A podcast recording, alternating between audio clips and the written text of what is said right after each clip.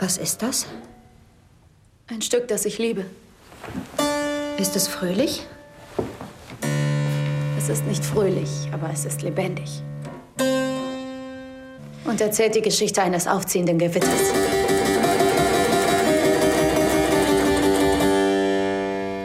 Von all den Insekten, die es spüren.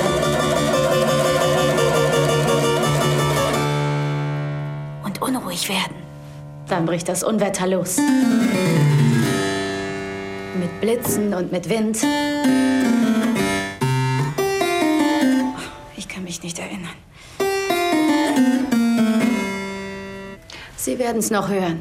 Mailand ist eine Stadt der Musik.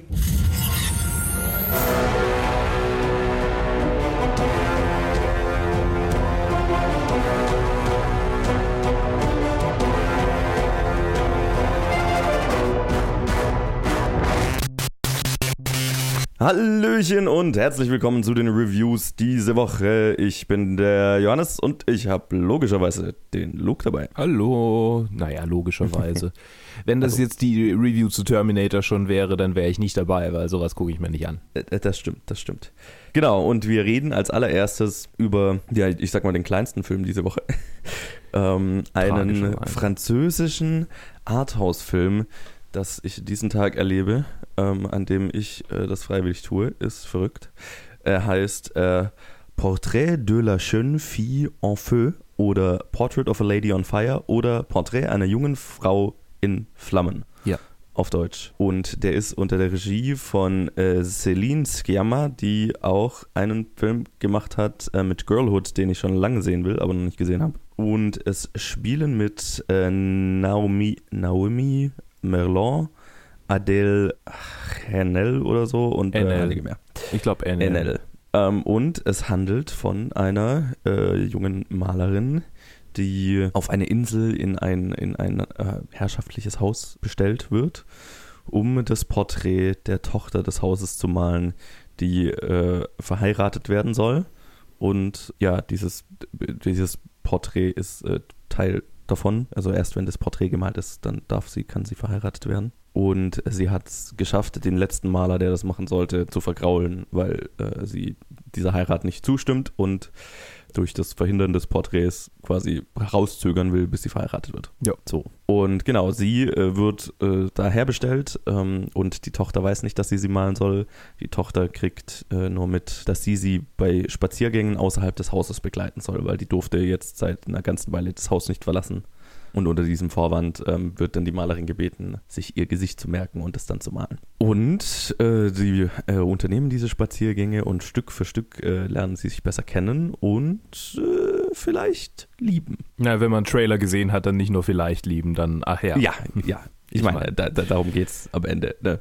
Es ist kein großes Geheimnis, auch wenn man, also wenn man ein bisschen was von hört von dem Film. Das stimmt. Genau, äh, die entwickeln eine Beziehung. Und das ist natürlich alles sehr dramatisch, weil es natürlich eine Beziehung ist, die nicht äh, sein kann. Ja, 18. Jahrhundert. Oh. Genau. Yo, äh, Luke, wir haben ihn zusammen angeschaut. Ja. Ich weiß deine Reaktion, aber wie fandest du den Film? Sehr gut, sehr, sehr, sehr, sehr gut. Ich habe 100 verschiedene Letterbox-Reviews in meinem Kopf gehabt, als die Credits liefen und dann sind Mhm. sie alle nach und nach verschwunden und ich habe nur zwei Teile davon aufgeschrieben. Was mir Mhm. im Nachhinein dann doch noch eingefallen ist, äh, und das geht schon sehr tief, vielleicht kennt ihr auch so die Geschichten, äh, die man im Deutschunterricht erzählt hat, wenn es um die Leiden des jungen Werther ging. So hier, dass sich dann junge Frauen, nachdem sie das gelesen haben, auch umgebracht haben oder junge Menschen Mhm. halt, vor allem aber junge Frauen, weil vor allem Frauen gelesen haben damals, ähm, weil Männer Schwachköpfe sind, äh, die sich umgebracht haben, weil sie es halt so mitgefühlt haben. Ja. Und diese Absolutheit des Gefühls und der, der, der Dramatik, die ist so ein bisschen, also die ist mir so ein bisschen verloren gegangen, weil ich kann das schon, ich kann das schon ver- verstehen irgendwie, dass es, dass es Leute gab, die sowas gemacht haben in, in einer solchen Mhm. Masse, aber ist halt irgendwie krass. Und dieser Film hat mir das wieder vor Augen geführt, dass das halt genau die Zeit des totalen Gefühls ist, weil es halt einfach quasi außer zwischenmenschlichen Beziehungen und irgendwelchen bescheuerten Spielchen nichts gibt, womit man Mhm, sich irgendwie ja. ablenken könnte. Ne? Was macht sie, um sich abzulenken? Sie geht irgendwie die Messe und hört sich die Leute singen an. So, Ja. Es gibt nichts und dann gibt es also nur noch diese zwischenmenschliche Beziehung, die da im Raum ist. Und wenn bei der äh, Dramatik aufkommt, dann wird es halt zehnmal so krass, wie es Ja. normalerweise wäre. Ja, Da habe ich mich so- stark Stimmt. dran erinnert gefühlt. Zumal es hier ja auch um Suizid, also zumindest äh, anfänglich um, um äh, die Thematik Suizid geht. Ja, weil ihre Schwester sich Mhm. äh, umgebracht hat. Genau. Ja, daran habe ich gedacht. Hier sind jetzt so Mhm. inhaltlich. Ähm, ich bin schwer beeindruckt davon, wie ein Film, der so ruhig ist, äh, in einem so lauten Kino mir trotzdem noch so gefallen konnte. Oh ja. Noch dazu, also ich möchte es gleich von Anfang an ansprechen. Wir waren gemeinsam im Arthouse-Kino hier in Stuttgart und eigentlich mag ich das Arthouse-Kino, aber bei untertitelten Filmen ist der Saal, in dem wir waren, ziemlich scheiße, weil er sehr, sehr flach ist und man sieht eigentlich, vor allem wenn dann vor dir noch jemand mit Dauerwelle sitzt, wie es bei uns der Fall war, äh, kann man halt die Hälfte der Untertitel nicht lesen und dann würde ich sogar Ja. fast sagen, wie wäre es, wenn ihr das wie in der Oper macht und die Untertitel einfach oben anzeigt, aber das ist natürlich Ja. nicht optional, ne? ist ja vermutlich Nee, hart nicht wirklich. in die, in die ähm, Filmspur reinge, äh, reingebrannt, Ja. wie auch immer man dazu sagt. Ja. Also das war, das war unangenehm und noch dazu war der Boden überall aus Holz. Was natürlich klasse ist, wenn dann irgendwelche alten Leute äh, ständig äh, mit den Füßen rum, also nicht mal alten Leute, irgendwelche Leute halt mit den Füßen rum, rum äh, rutschen und rumtappen und dann hörst du halt alles und du spürst es sogar, wenn jemand hart auftritt, du spürst es durch die Reihen durch. Ja. Es war konstant ablenkend. Und trotzdem bin ich mit reingezogen worden in diesen Film. Und äh, eine Weile, so die erste Hälfte, glaube ich, war ich eher genervt von, von allem um mich rum, äh, als verzaubert vom Film. Aber irgendwann Mhm. hat es dann aufgehört. Irgendwann habe ich dann nur noch mich auf den Film konzentriert. Und da war mir völlig egal, ob ich jetzt nur die Hälfte der Untertitel lesen kann, weil ein bisschen Französisch spreche ich ja schon. Ich habe es einigermaßen Mhm. verstanden. Man kann sich aus dem Kontext erschließen. Das geht dann schon. Mhm. Und ah, also ich weiß gar nicht, wo ich anfangen soll, den Film zu loben. Ich, ich, ich äh, geniere mich gerade ein bisschen direkt auf den Film zu sprechen zu kommen. ich weiß nicht, wo ich anfangen soll. Es, es ist schauspielerisch großartig. Es ist Ja. wunderbar einfühlsam geschrieben und beschäftigt sich mit Fragen äh, des, äh, des frühen Feminismus eigentlich schon. Mhm, mhm. Ja, äh, und ist noch dazu ein Film, in dem ein einziger Kerl vorkommt, also äh, so gecastet. Und der ist schon so, das, äh, okay, ähm, das Grauen zieht herauf. Äh, sie muss Ja, jetzt ja, genau. nach Mailand, um diesen Typen da zu heiraten. Wenn der erste Mann in diesem Film auftaucht, dann bedeutet das, okay, alles Gute ist vorbei. Ja, der Film ist jetzt eigentlich vorbei. ja, genau. Und das war auch, das war auch interessant. Ähm, es, wir haben so einen kleinen Subplot. Ähm, also es ist sehr, sehr, sehr feministisch geprägt. Ähm, es geht um Ja. viele Themen, die, die relevant sind. Äh, unter anderem gibt es ein Dienstmädchen, die anfangs eine geringe Rolle spielt, aber dann immer mehr an Bedeutung gewinnt, weil die Hausherrin das Haus verlässt für einige Tage und die beiden also allein sind mit diesem Dienstmädchen im Haus. Und äh, die äh, offenbart dann der Malerin Marianne, dass sie schwanger ist. Ja. Und äh, die versuchen dann erst gemeinsam eine Abtreibung und dann später mit einer äh, Dame, mit einer Kräuterfrau, wie man so schön sagt, im Dorf äh, das, das Kind abzutreiben, weil sie das Kind nicht will. Mhm. Und das erste Mal, dass man einen Mann in diesem Film sieht, äh, sitzt er in der Küche und die, das Dienstmädchen tischt ihm auf und sie, Marianne kommt rein und sie sieht Marianne an und ich weiß sofort, das ist der Vater. Mhm. Das, ne, es braucht gar nichts irgendwie drüber geredet werden oder so, aber und, und diese, dieses, dieses Maximum an Verständnis an, an, zwischen diesen drei Menschen, die da nur ein paar Tage zusammen in dem Haus gelebt haben, äh, dass sie durch Blicke einfach so viel schon äh, transportieren können an Kommunikation und vor allem, dass ich als Zuschauer in der Lage bin, das aus der Perspektive von Marianne auch zu verstehen, obwohl ich Mhm. eigentlich sehr blöd bin, wenn es dann irgendwie so ungesagte, um ungesagte Kommunikation geht. Da äh, verstehe ich manchmal irgendwie Sachen einfach völlig falsch. Aber das war sofort so, ja, das ist ja. Und ah, das, das, das muss ein Film erstmal hinkriegen. Also Mhm. am Ende bist du total drin. Also bei mir war das so. Wie Mhm. ging es dir denn? Ja, ich habe ja. sehr viel geredet, sorry. Alles gut, alles gut. Ja, mir ging es ähnlich. Also, mh, ja, der Film ist sehr, sehr einfühlsam, sehr schön geschrieben, extrem gut gespielt. Also vor allem, weil du halt mit diesen drei Schauspielerinnen den Großteil des Films verbringst. Wirklich in jedem Bild. Ähm, auch gerade diese Beziehung, die sich da aufbaut, ist so real. Mhm. Ne? Also du, diese Chemie zwischen den beiden ist so spürbar und auch die Entwicklung darin. Das, Mhm. Und das ist, ist ja alles in Dingen, die nicht, äh, die kein Dial ne, die außerhalb von Dialog passieren. Ja. Das ist extrem cool. Ich fand den Musikeinsatz in dem Film ziemlich cool, mhm. weil der Film keinen Score hat. Ja. Und die zwei, dreimal, wo tatsächlich Musik vorkommt, hat sie halt eine extrem schwere Bedeutung. Mhm. Gerade das letzte Mal ist halt so gut, weil du so ausgehungert bist, was Musik angeht. so, wie, so wie Eloise auch. Richtig, genau. So wie der Charakter auch. Und dann in dem Moment, wo sie dann dieses Stück hört, ähm, ja, ist die ganze Bedeutung da. Mhm. Äh, das fand ich sehr interessant. Bedeutet natürlich, aber im Umkehrschluss natürlich, wie du gesagt hast, dass der Film extrem ruhig ist. Ähm, und er ist auch sehr äh, langsam erzählt, sehr einfühlsam erzählt. Äh, was aber für mich bedeutet hat, dass ich das schon gedauert hat, bis ich da wirklich drin war in der Story. Weil es natürlich schon so ist, also zumindest der Gedanke kam mir aktiv im Kino, ne, wenn du einen französischen Arthouse, ein französisches Arthouse-Period-Drama anschauen gehst, dann musste ich schon mal manchmal so innerlich lachen in der ersten Hälfte des Films, weil da bestimmte Dinge gemacht wurden, die so sehr klischeehaft französisches Arthouse-Period-Drama widerspiegeln. Mhm. Wenn du jetzt jemandem, der, der da nicht draufsteht, sagen würdest, ich schaue das an und der würde sagen, öh, ist es so? Ja, genau, so ist es. Ne? Ja. Und da muss man schon so ein bisschen durch, wenn das nicht 100% ist, worauf man steht. Und ja, aber es, es, es es ist nötig, um dahin zu kommen, wo der Film letztendlich hin will. Deswegen, ich kreide das dem Film jetzt gar nicht an, aber die erste Hälfte hat sich definitiv etwas gezogen für meinen Geschmack. Mhm. Aber wo es dann halt hinführt, ist großartig. Also ab, ab, eigentlich ab dem Moment, wo die dann die drei allein im Haus sind, wird es dann einfach diese, wo diese Entwicklung, naja, wo, wo die einfach so äh, diese drei Frauen ihr Leben da einfach leben können und einfach zuzuschauen, wie sich diese WG entwickelt. Ja. Wenn man so will ist, äh, das macht halt mega Spaß. Und die Beziehung zwischen den beiden ist, äh, wie gesagt, ist super einfühlsam, sehr, einfach wahnsinnig spürbar.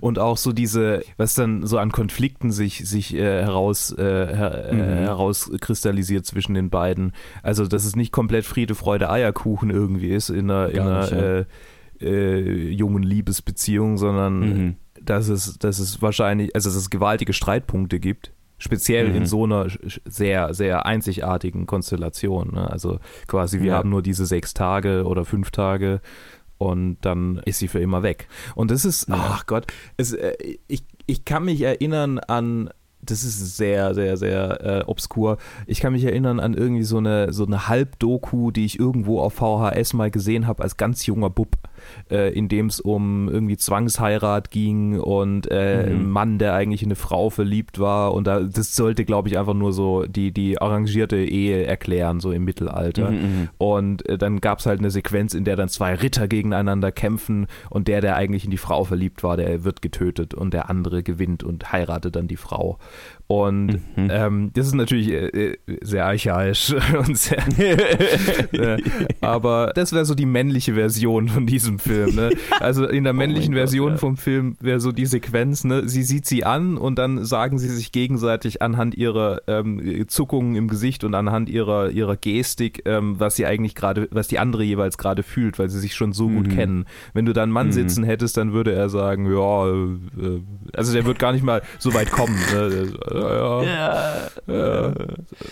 Ähm, Traurig aber wahr. Ja, aber auf der anderen Seite ähm, wäre dann halt seine Variante, was hier halt gar nicht ist, äh, dieses Kämpfen um sie. Mhm, ne? so, ja, also ja, sie genau. kämpft schon um sie, aber, aber es ist ein anderes, es ist ein, es ist ein bisschen, es ist schon fast perfider äh, in dem Moment, in dem mhm. sie es kurz nicht mal bewusst versucht.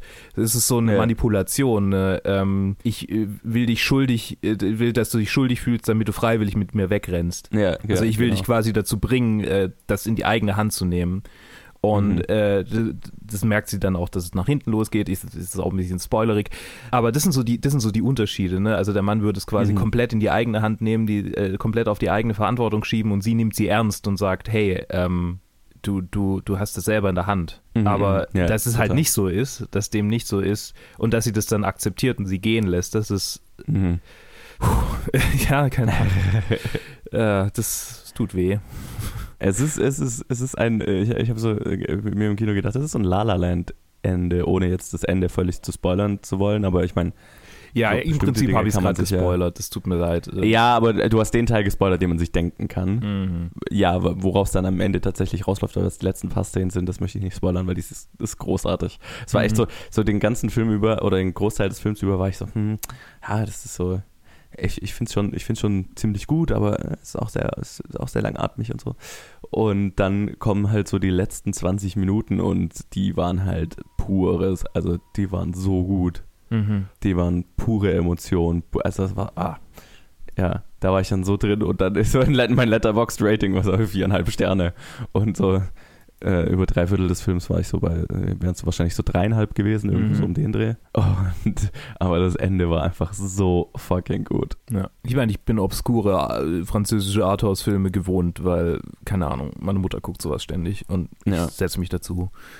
Von ja. daher. Äh, nee, ist ja auch. Äh, nee, nee, damit völlig, will ich das. Völlig also, in Ordnung, ja. Ich kann das voll verstehen. Ich kann das voll verstehen. Ja. Das wäre mir früher, glaube ich, auch viel zu langsam gewesen und ja. Und zumal, also zumal auch die, die, äh, die, die, widrigen Umstände äh, das bestimmt auch noch verlängert äh, haben. Äh, ich, ja, gut, das, gut, äh, das stimmt natürlich. Wenn man das jetzt in einem, in einem, in einem ruhigeren Kinosaal gesehen hätte, dann wäre es wahrscheinlich anders gewesen. So hat es sich tatsächlich für mich öfters so angefühlt, als wäre halt das ganze Publikum so unruhig, weißt du so. Ich glaube, jedes Publikum ist ähnlich unruhig wie das, aber es ist halt, da hat man es halt gehört. Na, hier, hier hörst du es halt, genau. In einem, ja. in einem normalen Kinosaal wirst du es halt nicht so hören. Hier hat es die ganze Zeit so geklungen, als würde jetzt gleich jemand aufstehen und rausgehen, weil es ihm zu langweilig ist. So, ja. ne? Andererseits der Typ, der ständig seinen Reißverschluss auf und zu gemacht hat, das hat mich hart genervt. Boah, entscheide dich doch mal. Äh, und dann hast du irgendwann die Musik aus der Lobby oben gehört. Ja, weil jemand die Tür Was nicht richtig zugemacht hat, als es sch äh, scheiße ausgegangen äh, ist. Ja, das, äh, ja. Ist nie optimal. Nie optimal. Nee, nee. Nicht also, für diesen Film. Und ich muss auch sagen, jeder Saal in den Arthouse-Kinos hat irgendwie sowas, was mich nervt.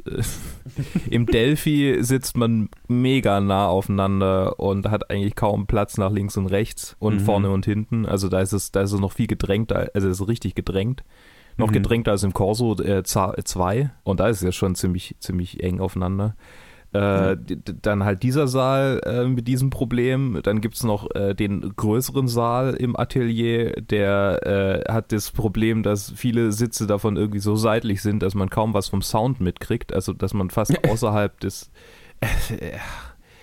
Okay. Und dann denke ich immer so, ja, aber das Publikum, das in Arthouse-Filme geht, das müsste ja eigentlich hier äh, den Film äh, zu, zu schätzen wissen und dann ruhig sein und ja, Pustekuchen. Mhm. Das sind halt vor allem ja. alte Leute, die so reingehen, wie sie ins Theater gehen und dann machen sie halt mal mhm. und dann ist dann halt doch mal ein Handy an und ach Gott. Mhm. Keine Ahnung. Das war auch, das hat mich sogar tatsächlich genervt, weil es Lacher gab. Ich, es, es, gab zwar so ein paar Momente, die ein bisschen, bisschen humoristisch waren und die auch ein bisschen ja. humoristisch geschnitten waren, aber das, ich ja. war fast zu ehrfurchtsvoll. Also es war schon fast, ich habe mich so gefühlt, ich war ja früher Ministrant, ich habe mich so mhm. gefühlt wie in der Messe, wenn dann mal jemand in der Messe irgendwie äh, kurz was gesagt hat. So, da habe ich dann so als quasi Ehrfurcht vor der Zeremonie, habe hab ich mich ein bisschen unterbewusst empört, weil das so, das kannst du nicht machen. Das, ja, ging mir tatsächlich ähnlich. Also äh, ich, es, gab eine Stelle, da, da habe ich gedacht, okay, das ist auch entsprechend lustig gemeint. Ja, also das mit der, ja, wo, wo dann plötzlich die, das Dienstmädchen, äh, meinst du? Ja, ja, ja, ja, genau. Ja. ja. Da hatte ich das Gefühl, okay, da kann, hat sich jetzt was entladen. Ja. Aber, aber woanders, wo sie irgendwie, wo sie dann ein, ein Aktbild von sich selber ne, malt Mm, mm. Und so, oh, oh, oh, fick dich. Ja, ja, ja, ja, das war schon. Ich habe noch nie Nacktheit in einem Film gesehen. Es war, ja, nicht das optimalste Screening. Aber der Film war trotzdem sehr gut. Ja, sorry, dass ich jetzt so viel über Screening geredet habe. Aber, aber ja, es ist gut. vielleicht auch ein bisschen ein Symptom äh, für mich äh, davon, wie diese Filme dann im Kino ankommen. Und ich wünschte hm. mir, dass er keinen Limited Release hätte und dann in menschenleeren Kinos irgendwo gezeigt wird, weil in den anderen Kinos sich das kein Schwein angucken will. Mhm, äh, mhm. vollkommen äh, selbstsüchtig bin ich da. Ich kann das nachvollziehen. ja, also ich würde mal sagen, äh, schaut euch den Film an, wenn ihr ihn erwischen könnt. Dürfte wahrscheinlich in jedem Arthouse-Kino deutschlandweit zu sehen sein. Ja. Der lohnt sich schon auch, wenn er nicht die, Öst äh, die österreichische, was? Die französische Einreichung für die Oscars dieses Jahr ist, was ich äh, nicht so ganz nachvollziehen kann. Was? Überraschung. Das habe ich ja noch nie gehört. ja, äh, sorry, ich, ich kann, ich kann, äh, Joe hat es mir vorhin schon erzählt. Ich habe überlegt, ob ich nochmal ähnlich ja. überrascht tun soll wie vorher. Äh, genau, äh, Frankreich hat nämlich ein Remake, wenn ich das richtig sehe, von Les Miserables eingereicht. Äh. Und zumindest heißt der, heißt der Film so. Ich gehe mal davon aus, dass es ein Remake ist oder ein, eine neue Version oder vielleicht eine moderne Version, wer weiß. Ich finde es übrigens bescheuert, dass jedes Fremdland nur einen Film einreichen darf und ach, überhaupt ist. Naja, irgendwie muss es ja beschränken. Ja, aber dann müsste es auch die amerikanischen Filme beschränken. Also mehr beschränken. Naja, ich meine, also, keine Ahnung, bei den europäischen, es gibt ja auch europäische Film-Awards, da ist es dann halt. Ja, aber die interessiert ja noch weniger Leute als, als. Ja, korrekt. Die ganzen deutschen Filmpreise sind eh für den Arsch. Anyway. Aber gerade für Jahre wie dieses fände ich es mhm. ganz cool, wenn, wenn halt auch einfach ganz viele ausländische Filme um Best Movie kämpfen würden, weil es gibt echt viele dieses ich Jahr. Ich meine, die Möglichkeit, die Möglichkeit gibt es ja, also das ist ja nicht, äh, ist ja nicht ausgeschlossen. Ja, aber das würden sie, machen sie halt nicht. Also dafür reichen sie meistens eh nicht ein. Ja, genau. Naja, okay, also Le Miserable Remake. Ich bin fassungslos warum auch immer äh, sich man denkt, dass sowas, aber gut, meinetwegen. Ich meine, Le Miserable, die amerikanische Version war ja wohl in den Kinos ganz erfolgreich und das Musical hat ja auch irgendwie 50 Jahre lang äh, auf, auf, dem Broadway hinter sich, äh, ne? Kommt ja, ja, sogar in der Buchversion von American Psycho vor. So alt ist es schon. Mhm. Ich kann schon verstehen, dass man sich da mehr Chancen ausrechnet, aber trotzdem finde ich es tragisch, weil das halt ein egal wie gut jetzt diese Verfilmung von Le Miserable sein wird, das hier ist besser, finde ich, ohne es gesehen, ohne die, die Chancen stehen wahrscheinlich nicht schlecht, ja. Ja, schade. Und ähm, ich, ich meine, ich habe ja sogar auf IMDb Bilder gesehen, wie sie irgendwie so ein gemeinsames Screening mit, äh, ähm, äh, oder nicht Screening, aber so irgendwie auf einem, auf einem Event waren mit den Leuten, die in Parasite äh, mitgewirkt haben. Also, das ja, war auf den ganzen Filmfestivals halt. Ja, vermut, ja. Aber, aber es wäre für mich ja einfach perfekt. Übrigens sehe ich gerade, dass Adele, Adele Enel mit äh, Celine Sciamma äh, schon mega viel zusammen gemacht hat. Sciamma. Ich glaube, die ist. Mhm. Ist das italienisch vielleicht sogar der Nachname? Weil hier kam es ja auch, also hier gab es ja auch eine Figur, die halb Italienerin oder Italienerin komplett war. Naja. Mhm. Wie auch immer. Ich, ich sehe gerade, die haben ganz viel zusammen gemacht. Also irgendwie die Hälfte mhm. der Filme von äh, äh, Sciamma äh, war Adele, Adele Enel dabei. Und ich finde sie wirklich gut. Also ich habe sie ja jetzt schon in äh, äh, Lieber Antoine als gar keinen Ärger gesehen. Right, stimmt, ähm, da war sie dabei. Ja. Da war sie der Female Lead. Ein völlig anderer Film. Krass. Ja. Für den sie wahrscheinlich auch nicht mal halb so äh, überzeugte Interviews geführt hat wie für äh, Portrait of a, of a, Young Lady on Fire. Of a Lady on Fire. Ja.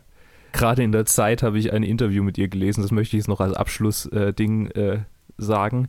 Ähm, Zeit mhm. Online kann man natürlich auch kommentieren unten und da hat sie dann halt irgendwie so auch die Mission des Feminismus und äh, überhaupt und sowieso. Und dann meinte sie mhm. auch irgendwie, ja, dass es halt einfach noch äh, Männer in der Gesellschaft gibt, die äh, ein, die Hälfte der Bevölkerung quasi am Boden, li am liebsten am Boden sehen würden und damit ihnen das mhm. Leben, äh, äh, also das Leben dieser Menschen, also der, der Frauen quasi abwerten und mhm, äh, mhm. sich selber für, für lebenswerter halten. Da gab es dann mhm, mhm. ganz viel Empörung drüber, wo ich mir dachte, ja, sie sagt explizit so, es gibt halt noch Menschen in der Gesellschaft. Das ist so, wie man, wie ja. man sagt, es gibt noch Menschen in der Gesellschaft, die den Holocaust leugnen. Natürlich, die gibt's ja. und die sind ein Riesenproblem. Die, die ja. Aber du brauchst dich jetzt nicht davon angesprochen fühlen, außer du bist genau. so jemand. ich finde es immer lustig, wenn sich Leute davon gleich angesprochen fühlen, wenn sie nicht explizit angesprochen werden. ja, das, äh, okay, äh, wo kommt das mein, wohl her? Hm. Komisch. Danke also, für die Info. Ja, ich, ich finde es echt cool, dass, ach, ja, ich, ich liebe den Film. So. Sehr gut. Ich habe es gesagt. Du hast es gesagt. Und der wird definitiv bei mir äh, dieses Jahr nochmal woanders vorkommen. Nämlich der ich, äh, schlechtesten äh, Filme. Ähm. Ja, so nämlich. Okay.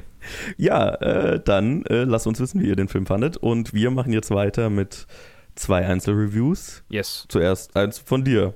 Ja, The King kommt als nächstes. Bis gleich. Yes, ein weiteres Period-Costume-Drama. Ja, mit vielen Bändern und vielen Schwertern und vielen Rüstungen. Perfekte Gegen, Gegen äh, äh, Offensive. Ja, voll. Gut, dann äh, viel Spaß dabei. Bis dann. Geil. Bis dann.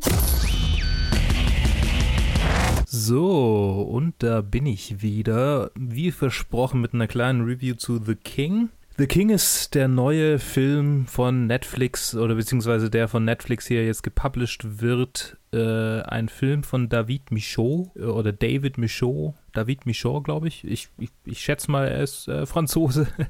ähm, der war unter anderem der Regisseur von War Machine und sonst kenne ich eigentlich nichts von ihm vorher. Animal Kingdom hat er noch gemacht. Das könnte man vielleicht kennen, keine Ahnung.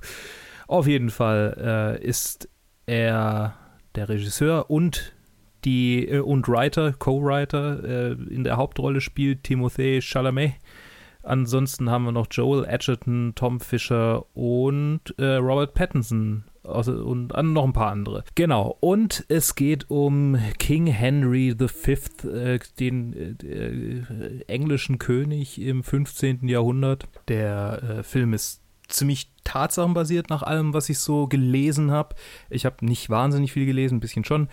Und äh, also es, es, ist wohl ziemlich nahe an seiner Lebensgeschichte, an der Geschichte von King Henry V., also auch die Frau, die er dann heiratet, äh, die Schlachten, die er gewinnt, das ist alles so ein bisschen ähnlich. Äh, und äh, man muss aber trotzdem dazu sagen, dass halt Shakespeare über ihn geschrieben hat und dass ganz viel, glaube ich, davon auch inspiriert ist, äh, wie Shakespeare über ihn geschrieben hat. Das muss man sich quasi so im Hinterkopf behalten. Und äh, es gibt auch noch so andere Aspekte, die sich jetzt eher so nach Fiktion anfühlen. Äh, es gab auch irgendwie solche Schlachten, aber ich glaube, es ist nicht so ähnlich passiert wie hier dargestellt. Also es ist sehr, sagen wir mal, filmisch aufbereitet. Ne? Ähm, also die große Schlacht, die, die wird halt dann durch einen sehr offensichtlichen Hinterhalt gewonnen.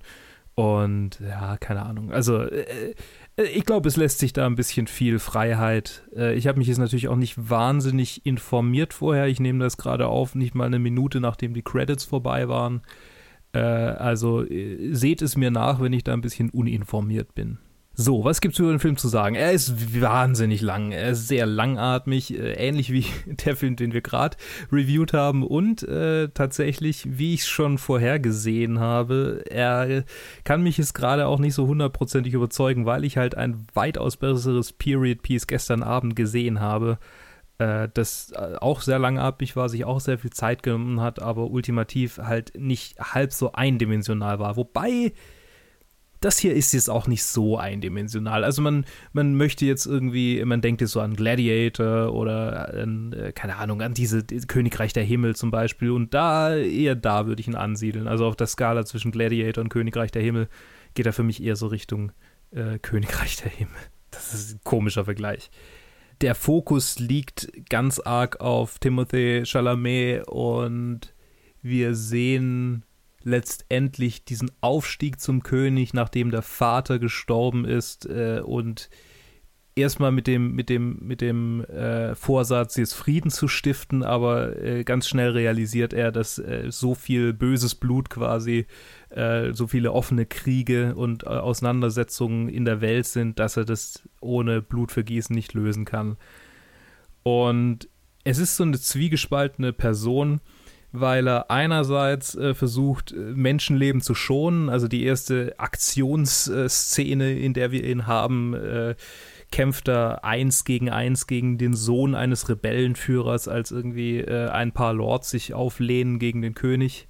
Und damit zementiert er seine, ähm, seine Position als, als neuer König entgegen seinem jüngeren Bruder, der eigentlich die, die Krone übernehmen sollte. Also hier, ist, hier sind viele Sachen so ineinander gepackt und es ist sehr vielschichtig, obwohl es äh, teilweise eindimensional wirkt. Also obwohl es halt viel draufhaue und viel, ja, wir kriegen, wir gehen jetzt hier in den Krieg und so. Und ich finde, er passt erstaunlich gut zu dieser Rolle. Ich hätte jetzt, also Timothée Chalamet kennt man, kennt man halt eher so aus äh, Call Me By Your Name und Lady Bird und Interstellar und Beautiful Boy also so alles, alles Rollen, in denen er einen eher, sag mal mal, körperlich schwachen Menschen darstellt, in der er eher, eher subtil, sag mal mal, subtil vorgeht. Und hier ist er halt in den Szenen, in denen er draufhauen soll, tatsächlich äh, ziemlich ja, rücksichtslos draufhauend. Und das finde ich interessant, dass man einen eher, ne, also schmalen, jungen Mann, man sieht ihn auch einmal ohne, oben ohne, wie soll es auch anders sein, der dann halt trotzdem irgendwie so rücksichtslos Leute tötet und denen die Kehlen aufschlitzt und so, also und irgendwie sein, sein Gegner in der ersten Kampfszene wirklich zu Tode schlägt, also ihm quasi mehrfach ins Gesicht schlägt, bis er sich nicht mehr wehrt. Also ich muss echt sagen, ich äh, ich bin äh, erstaunt, dass der so überzeugend diese Rolle ausfüllt, die er sehr, sehr draufhau-mäßig ist. Ne? Sehr Testosteron geladen ist vielleicht das richtige Wort. Was ich noch äh, hervorheben kann, ist das Gefühl, das ich äh, habe nach so ziemlich jedem Kriegsfilm, nach jedem Period-Kriegsfilm, den ich in letzter Zeit sehe, nämlich innere Leere. Ich glaube, diese Filme sind nicht mehr so hundertprozentig für mich und das, ja, ähm, wird wahrscheinlich viel auch für meine, für meine Bewertung mit bedeuten. Ich, ich kann es nicht mehr so hundertprozentig ernst nehmen, vor allem wenn sie dann irgendwie diese klischeehafte, äh, wir äh, stacheln uns jetzt auf, um hier in die Schlacht zu gehen, Rede halten. Das ist alles so, äh, keine Ahnung. Ich weiß auch nicht so richtig. Ich, ich, bin, ich bin nicht so hundertprozentig überzeugt äh, von, von diesem ganzen Genre. Also nicht mehr so hundertprozentig überzeugt. Deshalb, ja, äh, bin ich auch nicht der richtige äh, Mensch, um darüber zu reden. Keine Ahnung. Das sage ich, glaube ich, jedes Mal, wenn ich über diese Filme hier rede. Ne? Es tut mir leid. Ähm, es, äh, ja, es ist, äh, es ist so mittel. der ganze Film ist besser als die anderen, als die meisten anderen Netflix-Filme, so rein äh, von der Produktion her. Also ich fand ihn auch besser als äh, den mit Chris Pine, wie hieß er noch, äh, irgendwie, wo es um Robert the Bruce ging. Ich weiß gar nicht mehr, wie der hieß. Keine Ahnung. Äh, ja, also halt, und es gibt auch noch ein paar andere Netflix-Filme, die ich äh, ganz erbärmlich finde und da ist der eher so gut. Also wenn man so auf diese Period-Kriegsfilme steht, da ist er durchaus, glaube ich, trotz seiner Langatmigkeit durchaus wertvoll. Also den kann man durchaus angucken. Aber ich, ja, ich, keine Ahnung, es ist so, da war jetzt kein, keine profunde neue Erkenntnis für mich.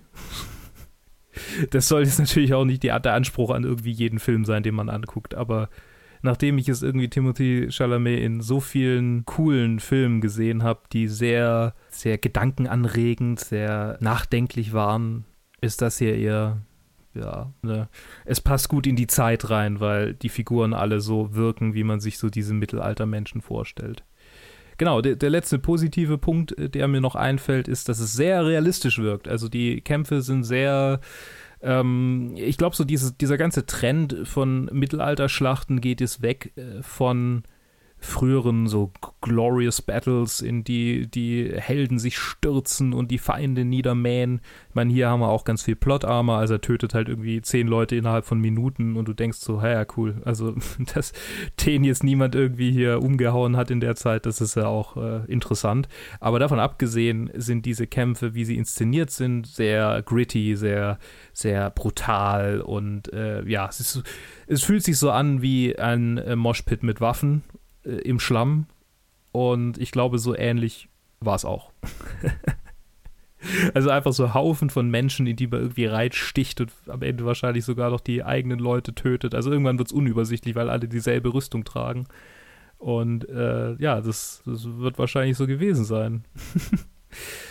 genau ja, das, das war so meine kurze kleine Review zu The King. Es äh, sind zweieinhalb Stunden, aber er ist auf Netflix, kann man es abwägen. Es ist keine seichte Unterhaltung für einen Abend, würde ich sagen. Da wird man schnell gelangweilt, wenn man das davon erwartet. Und es ist auch nicht unbedingt jetzt so ein Netflix- und Chill-Film, glaube ich. Obwohl, vielleicht, vielleicht eher das. Er ist ja sehr ruhig. Ne? Er, er stört nicht. Genau, dann wünsche ich euch viel Spaß mit der nächsten Review. Ihr hört mich heute nicht mehr und wir hören uns dann aber nächste Woche wieder. Bis dahin. Tschüss. Du fährst. Was?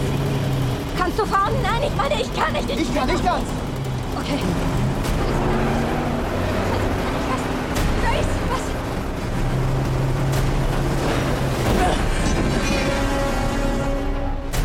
Hallo und ich, äh, der Johannes, mache heute den Abschluss mit einem Einzelreview zu Terminator Dark Fate. Dadan, dan, dadan.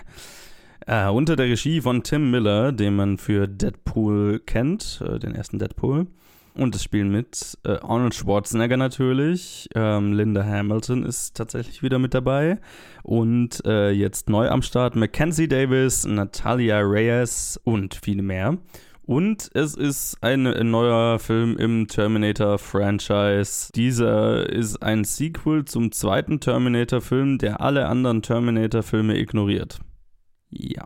Ja, ich meine, wer, wer, wer die Terminator-Filme gesehen hat und ein bisschen das Terminator-Franchise verfolgt hat, der weiß, dass äh, so die Timeline, die Chronologie schon so ziemlich im Arsch ist. ähm, also so die ersten drei Filme haben eine Timeline, dann gibt es den vierten, der komplett in der Zukunft spielt und mit der nichts zu tun hat. Und dann gab es äh, Terminator Genesis, der einfach komplett ähm, ja, eine alternative Timeline gemacht hat. Und der hier ist jetzt, macht jetzt auch sein eigenes Ding, indem er halt sagt, ja, äh, alles nach den ersten zwei ist nicht passiert wir schreiben die Geschichte neu und äh, machen ein neues Ding. Was, ich meine, kann man machen, ist bei einem Franchise, das eh schon so äh, kompliziert und durch ein Fleischwolf ist mit, seinen, mit seiner internen Logik und Timeline ist, naja. Ja, es ist auf jeden Fall, ja, genau. Also es wurde als der Terminator angeprie äh, also vermarktet, der die ganzen Schlechten ignoriert und jetzt an den Guten weitermacht. Ja, wie er das tut, ist schon ganz okay. Also ich hatte jetzt nicht das Gefühl, also ich habe mich jetzt nicht äh, irgendwie auf den Schlips getreten gefühlt wegen ähm, Dingen, die jetzt nicht passiert sind, die ich mochte. Also ich, keine Ahnung, ich mag die ersten drei Terminator-Filme, ich mag auch den dritten ganz gut. Ist natürlich nicht so gut wie die ersten zwei, aber ich finde, der hat auch noch schöne Sachen. Der vierte ist jetzt eh. Und der fünfte auch. Und dieser, ja, ist da auch irgendwo dazwischen. Und vielleicht zuallererst mal die ganz großen Pluspunkte. Das sind, finde ich, äh, die neuen äh, Darsteller Mackenzie Davis und Natalia Reyes, die beide wirklich, wirklich gut sind. Ähm, und gerade für Mackenzie Davis freut, freut es mich total, dass sie ähm, ja andere Sachen ausprobiert. Und Jesus Christ, hat die trainiert für diesen Film. Das äh, Respekt. Da kann sie hier mit Arnold mithalten, der auch in dem Film ist und auch cool ist. Einfach, ich mag Arnold auf seine Art und Weise. Ich meine, der Terminator ist seine beste Rolle, weil dafür ist er halt irgendwie perfekt gemacht und er ist tatsächlich sehr lustig in dem Film. Also auch, auch der hat Spaß gemacht und ist auch irgendwie für jeden Scheiß zu haben. Auch äh, sich über sich selber lustig zu machen, was er in dem Film durchaus auch macht. Was ja immer cool ist. Ähm, also das ist schon mal das Positive. Äh, Linda Hamilton fand ich auch ganz okay. Sie ist jetzt hier so in dem Film die mega, als die mega Badass, ja, Frau Omi fast schon gefilmt, äh, geframed. Ähm, das habe ich ihr in Stellen abgekauft, in Stellen manchmal nicht. Manchmal hat sich so ein bisschen erzwungen angefühlt dass sie jetzt den, den Badassesten äh, aller Badass-Kommentare jetzt auf jede Szene gibt. Ähm, irgendwann habe ich mir so gedacht, okay, ja, ich habe verstanden. Da wirkt es dann irgendwie nicht mehr wie ein Charakter, sondern wie so ein, wie so ein wandelnder Cartoon. Aber ähm, war cool, sie wiederzusehen. Keine Ahnung, ich hätte mir gewünscht, dass man so. Also es, es gab Momente, wo mit ihrem Charakter ein bisschen mehr versucht wird, ein bisschen mehr Tiefe gegeben wird und das waren auch die besten Momente mit ihr. Ja, also das, das, das ganze Badassige, ähm, das ist jetzt, also ist es natürlich auch komplett anders, aber Mackenzie Davis hat das irgendwie einfacher gemacht. Und ich meine, das, das ist natürlich auch schon hier im Drehbuch, dass Linda Hamiltons Sarah Connor in dem Film halt tatsächlich echt so die Cartoon-Badass Oma ist. Die Oma mit, also nicht so die Omi mit dem, mit dem Raketenwerfer. So dieses Bild und das wird die ganze Zeit transportiert. Und funktioniert in Stellen manchmal halt eben nicht. Ja, so, jetzt hat der Film natürlich eine Geschichte, die er erzählen will und rechtfertigt natürlich auch, warum er da ist, wo er ist und was, der, was passiert ist. Vor allem, wenn man alle anderen Terminator ignoriert und sagt, der zweite war der letzte bisher, dann wurde ja quasi die Apokalypse durch die Maschinen verhindert. Also warum gibt es noch einen Terminator? Und das braucht natürlich sehr viel ähm, konstruierten Plot, dass äh, das auch dann äh, alles Sinn macht. Deswegen fühlt es sich auch schon so etwas sehr hinkonstruiert an, was es natürlich auch ist. Und was ich mir öfters bei Terminator-Filmen denke, ist, dass die so ein bisschen arg gefangen in ihrem, in ihrem Muster sind. Weil halt einfach jeder fucking Terminator damit anfängt, dass zwei Leute, einer gut, einer böse, aus der Vergangenheit in der Zukunft landen. Sie haben den Moment, wo sie, keine Ahnung, in der neuen Welt äh, mit der Polizei interagieren und sich Klamotten holen und bla. Also es ist immer so dasselbe, derselbe Aufbau. Und dann haben wir die hier auch in diesem Film den ganz, ganz klassischen Terminator-Plot von eine Person aus der Zukunft äh, versucht, eine Person in der Gegenwart äh, zu beschützen vor einem Terminator aus der Zukunft, der diese Person töten will. Und ja, also Mackenzie Davis, die Natalia Reyes' Charakter beschützen will vor einem Terminator, der versucht, sie zu töten. Und dann muss natürlich erklärt werden, hey, wir haben doch die Apokalypse verhindert, warum ist es denn so? Das möchte ich jetzt nicht spoilern.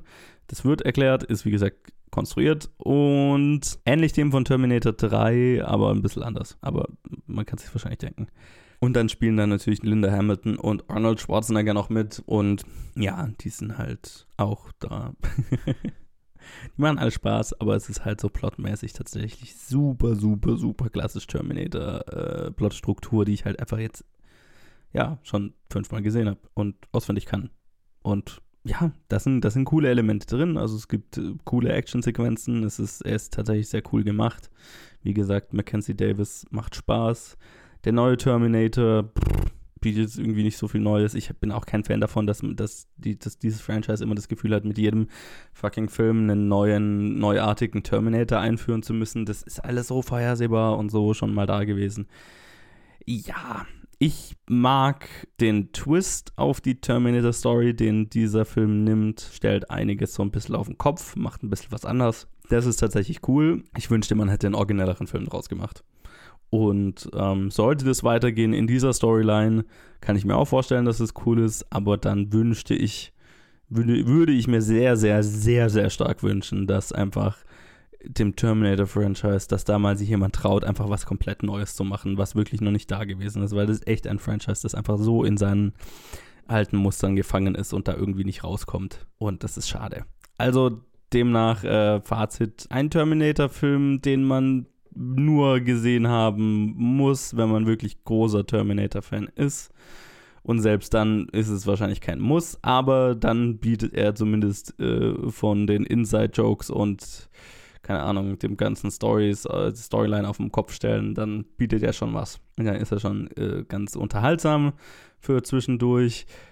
Sonst hat er, glaube ich, jetzt nicht so viel zu bieten, außer halt einfach einen, einen interessanten Actionfilm.